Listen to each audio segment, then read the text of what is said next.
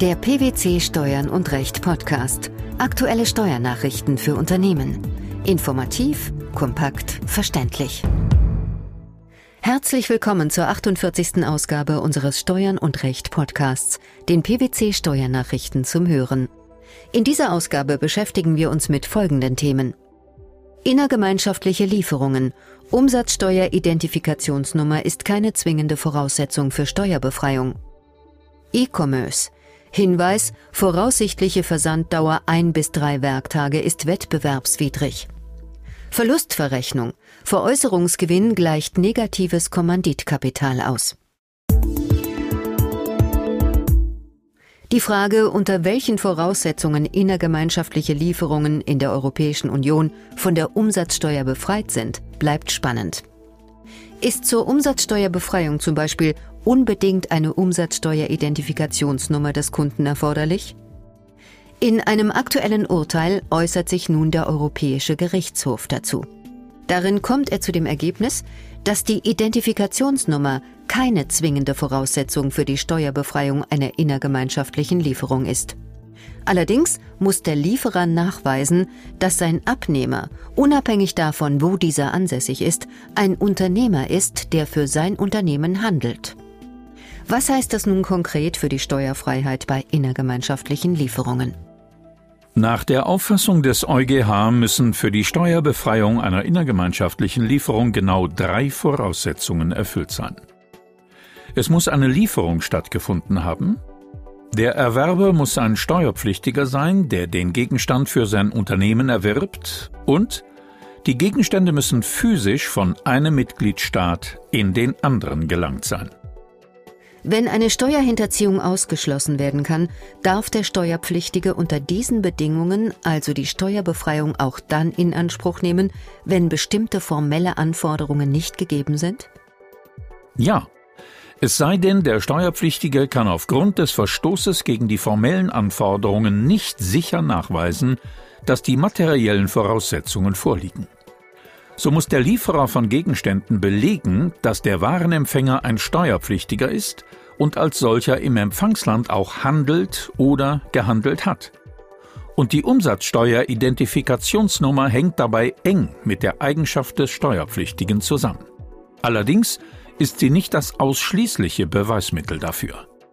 Übt ein Unternehmer nämlich eine wirtschaftliche Tätigkeit selbstständig und unabhängig aus, dann ist er ein Steuerpflichtiger und zwar unabhängig davon, ob er eine gültige Umsatzsteueridentifikationsnummer hat oder nicht.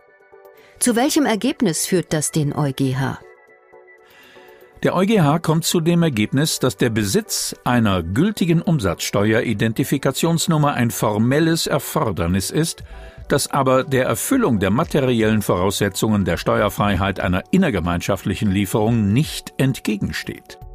Anders ausgedrückt, da die Umsatzsteueridentifikationsnummer dem Nachweis des Status des Empfängers und der Kontrolle im grenzüberschreitenden Warenverkehr dient, muss formal zwar jeder Steuerpflichtige über eine solche verfügen, hat er sie aber trotzdem nicht, ist das allein kein Grund, die Steuerbefreiung zu verneinen, wenn die materiellen Voraussetzungen ansonsten erfüllt sind. Es ist also ausdrücklich davon abzuraten, im Fall von innergemeinschaftlichen Lieferungen und Dienstleistungen auf eine gültige Umsatzsteueridentifikationsnummer des Empfängers zu verzichten. Worauf sollte man noch achten? Man muss die Umsatzsteueridentifikationsnummer auch weiterhin qualifiziert überprüfen.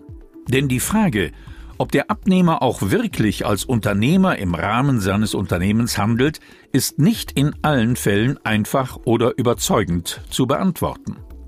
Das gilt besonders dann, wenn Waren geliefert werden, die auch von einem Endverbraucher verwendet werden können. Daniela Maric, Senior Consultant bei PwC in München, betont noch einmal, Zitat, der Lieferer muss nach dem Leitsatz des EuGH auch alle zumutbaren Maßnahmen ergriffen haben, um die Umsatzsteueridentifikationsnummer mitteilen zu können. Das Urteil lässt sich jedoch auf die Fälle anwenden, bei denen sich die Umsatzsteueridentifikationsnummer, aus welchen Gründen auch immer, nachträglich als falsch oder ungültig herausstellt. Aus der deutschen Sicht auf das Umsatzsteuerrecht ändert sich auch nichts an dem Umstand, dass sich der mittlere Unternehmer in einem Reihengeschäft, sofern ein Dreiecksgeschäft auszuschließen ist, im Zielland zur Meldung des innergemeinschaftlichen Erwerbs registrieren lassen muss. Zitat Ende. Nach Auffassung des Oberlandesgerichts Bremen ist der Hinweis voraussichtliche Versanddauer ein bis drei Werktage nicht transparent und damit unwirksam. Wie begründet das Gericht dieses Urteil? Das Oberlandesgericht Bremen hat im entsprechenden Urteil vom 5. Oktober 2012 verlauten lassen, dass es sich bei der Angabe voraussichtliche Versanddauer ein bis drei Werktage um allgemeine Geschäftsbedingungen und nicht etwa um eine bloße Werbeaussage handelt. Als allgemeine Geschäftsbedingung sei die Angabe aber als eine Bestimmung zu sehen, mit der sich ein Händler unangemessen lange oder unpräzise Fristen für die Annahme oder Ablehnung eines Angebots oder die Erbringung einer Leistung vorbehält.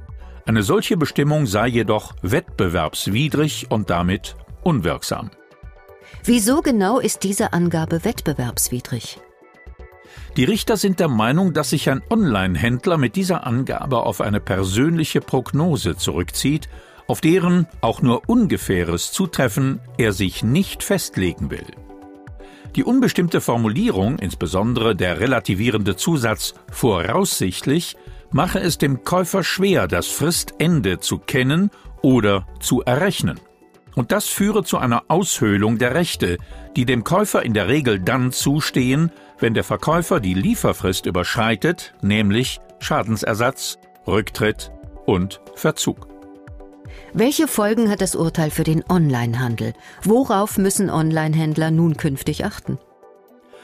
Onlinehändler und Anbieter auf Internethandels- oder Versteigerungsplattformen sollten im Lichte der aktuellen obergerichtlichen Entscheidung ihre Versanddauerangaben im elektronischen Geschäftsverkehr überprüfen, um sich nicht angreifbar zu machen. Nur so lässt sich das Risiko eindämmen, dass Wettbewerber Unterlassungs- bzw. Schadensersatzansprüche geltend machen. Ein laufender Verlust erhöht das negative Kapitalkonto eines Kommanditisten dann nicht, wenn im selben Jahr ein positiver Veräußerungsgewinn entsteht. Insofern könne das Verlustausgleichsverbot des Paragraphen 15a Einkommensteuergesetz nicht greifen, so das Finanzgericht Münster in einem Urteil vom 4. September 2012. Worum ging es in dem entsprechenden Verfahren? Streitpunkt war die Aufteilung in laufende Verluste bzw. begünstigte Veräußerungsgewinne. Der Kläger war Kommanditist einer KG. Diese erlitt im Streitjahr einen laufenden Verlust. Im gleichen Jahr veräußerte sie auch ihre einzig wesentliche Betriebsgrundlage und erzielte so den einzigen Gewinn. Daraufhin gab sie ihren Geschäftsbetrieb auf. Der auf den Kläger entfallende Anteil am Aufgabegewinn überstieg seinen Anteil am laufenden Verlust und seinen nach 15a Einkommensteuergesetz verrechenbaren Verlustanteil des Vorjahres. Das Finanzamt war nun der Ansicht, dass der laufende Verlust den Gesellschaftern nicht als negative Einkünfte aus Gewerbebetrieb zugerechnet werden dürfe. Stattdessen sei er mit dem tarifbegünstigten Veräußerungsgewinn zu verrechnen. Grund sei 15a Einkommensteuergesetz, gemäß dem der einem Kommanditisten zuzurechnende Anteil am Verlust der KG nicht mit anderen Einkünften aus Gewerbebetrieb ausgeglichen werden darf soweit ein negatives Kapitalkonto des Kommanditisten entsteht oder sich erhöht. Der Kläger wehrte sich gegen diese Sichtweise. Das Gericht gab der Klage mit der Begründung statt, dass der laufende Verlust weder zur Entstehung noch zur Erhöhung eines negativen Kapitalkontos führe. Zusätzlich ließ der Senat verlauten, dass sich das Verlustausgleichsverbot nur auf das Gesellschaftsvermögen der Personengesellschaft, einschließlich der Ergebnisse etwaiger Ergänzungsbilanzen beziehe. Wieso? Veräußert die Personengesellschaft ihr gesamtes Gesellschaftsvermögen, werden die anteiligen stillen Reserven in den Wirtschaftsgütern des Gesellschaftsvermögens aufgedeckt und besteuert.